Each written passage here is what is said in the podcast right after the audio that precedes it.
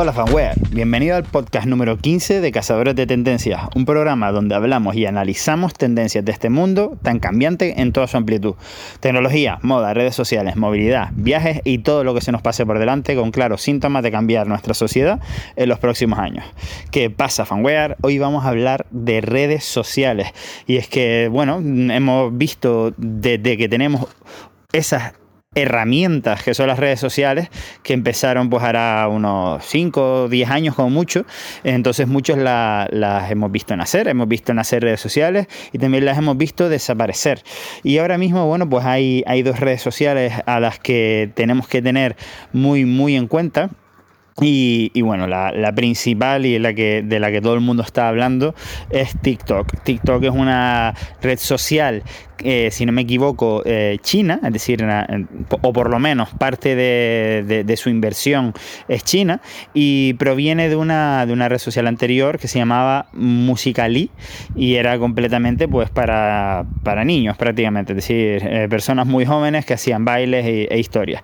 Pero ahora pues se ha vuelto un poquito más adulta, ya en Estados Unidos lo utilizan 15 millones de personas e incluso muchísimos influencers en el buen sentido de la palabra, es decir, estos super empresarios que, como por ejemplo Gary Vaynerchuk, que, pues bueno, que, que, hace que las cosas cambien y, hace que las cosas se pongan de moda eh, en otros usos, pues, pues ya se ve a muchas marcas grandes generando contenidos eh, para TikTok.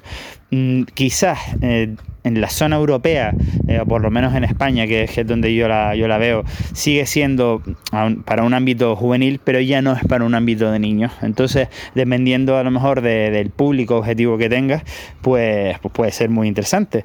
Tiene muchas herramientas para la creatividad, es decir, básicamente mm, es una especie de editor de vídeo y, directamente te, la descargas, ¿no? Entonces, pues invita mucho a, hacer vídeos divertidos, ¿no? Yo creo que el humor es la base de. El humor y la música diría que es la base de esta red social.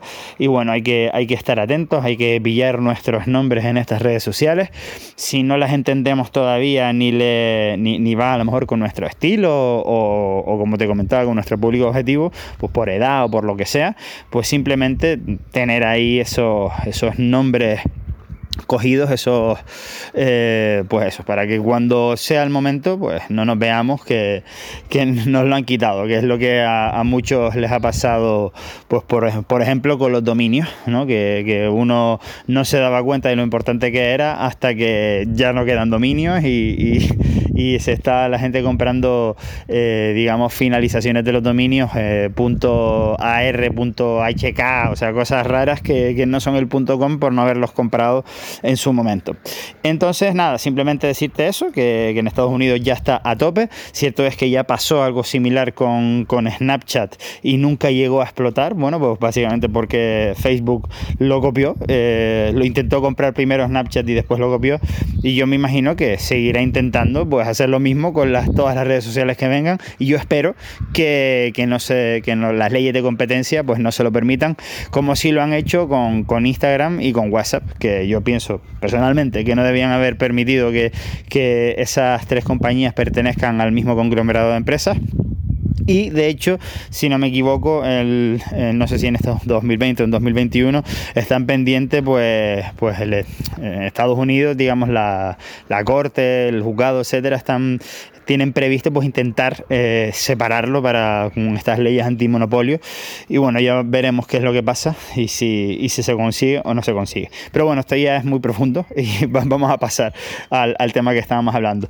Eh, la siguiente eh, red social que realmente así lo es es una red social las, las redes de mensajería como por ejemplo WhatsApp realmente es una red social. Lo único que lo utilizamos simplemente como mensajes por eso no lo llamamos red social, pero fíjate que sí tiene un apartado de, que puedes poner tu estado y puedes poner ciertas mm, publicaciones, que son los stories de WhatsApp, que también lo copió, digamos, Facebook también aquí en, WhatsApp, eh, Snapchat, y que se utilizarán más o menos, pero se utilizan. El tema es que eh, hay otras redes de mensajería. Por ejemplo, en, en, Asia se utiliza muchísimo WeChat y si no me equivoco, incluso se utiliza para pagar. O sea, literalmente esta mensajería, pues la gente lo utiliza como cartera virtual para pagar o para entrar al metro, por ejemplo. Y, ahora en la crisis del coronavirus, pues con tu WeChat, digamos, se te crea un código QR en el cual, eh, eh, digamos, transmitía cuando lo leía el lector de QR de, por ejemplo, la policía, si tenías o no tenías el coronavirus o si habías estado en zonas que, pues, que, con peligro de infección y que a lo mejor no te dejaban, si habías estado en esa zona, viajar a otros lugares. Entonces, solo te lo pongo como ejemplo para que veas que hay más mensajerías y que depende de la zona del mundo en la que vivas, pues se utiliza más una mensajería u otra. Aquí en España, desde luego la que manda es WhatsApp, pero eh, ahora ha habido un pequeño, pequeño, gran cambio, es decir, ha pasado un poquito desapercibido porque así ha interesado, pero no está tan, no, es, no es un pequeño cambio, es un gran cambio. Resulta que, bueno, se supone que con la excusa de, que las fake news no, eh, pues digamos, no se desparramen, ¿no? Es decir, no se eh, expandan como la pólvora, como está ocurriendo, eh, pues han intentado, bueno, han intentado no, están intentando desde, WhatsApp, pues crear una especie de comité que eh, cuando un mensaje se reenvía mucho, pues pasa por ese comité y se decide si la noticia es una fake news o no lo es. ¿Esto qué significa? Que hay personas decidiendo qué es una fake news y que no. O sea, el problema es que la neutralidad es imposible. Entonces, eh, desde el momento en que los comités los eligen los gobiernos de los países, ya no es neutro. O sea, ya, ya eh, es decir, ya la información que va a correr por una red social supuestamente libre como era WhatsApp, aunque realmente mm, nunca fue libre del todo porque los mensajes no estaban cifrados. Entonces ahí siempre ha habido un poco de controversia, ya que por ejemplo Telegram, que es la, red de mensajería que a mí personalmente más me gusta, y pues sí está cifrado de punta a punta y, no puedan hacer muchos tejemanejes que nosotros los ciudadanos civiles ni nos enteramos. Pero sin embargo, eh, seguro que se pueden hacer muchísimas cosas con esa información.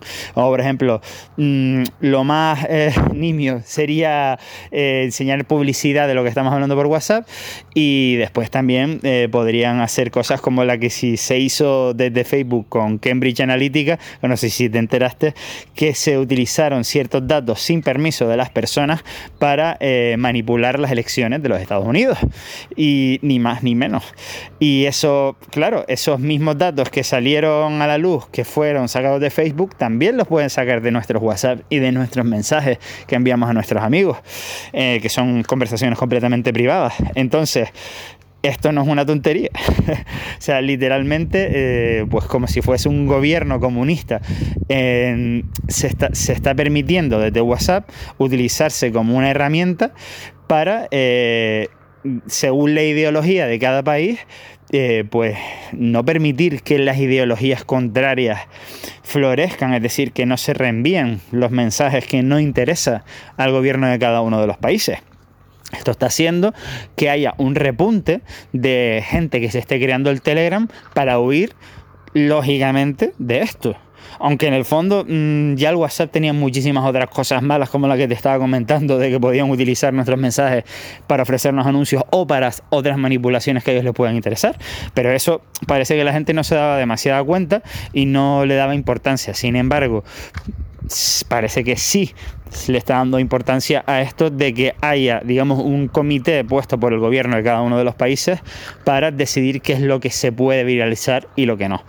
Esto es directamente, se está convirtiendo el WhatsApp en una herramienta de, al más puro estilo eh, China, eh, con, su, con sus limitaciones de Internet y, digamos que todo lo que no salga del régimen pues no puede, eh, no puede ser expandido o compartido. Así que ya ves, o sea, esto que parece una tontería, a lo mejor hace que de repente dentro de un año estemos utilizando aquí en España todos Telegram. De lo cual yo personalmente estaría muy contento porque es mil veces mejor que el WhatsApp. WhatsApp lo único que hace es copiar el Telegram todo lo que puede. Pero, pero bueno, que eso ya es para gente más friki como yo. Y, y, tampoco, o sea, las funcionalidades básicas las tiene los dos. Así que nada más, simplemente era para abrirte los ojos frente a estas dos tendencias y nada, que estés atento, ¿vale? Eh, lo dicho, lo de siempre, las notas del programa en regalifanware.es barra podcast Y, por supuesto, eh, recuerda que ahí están la ropa más espectacular y original del mundo eh, online y que te la enviamos a cualquier lugar del mundo. Hasta la próxima, fanware.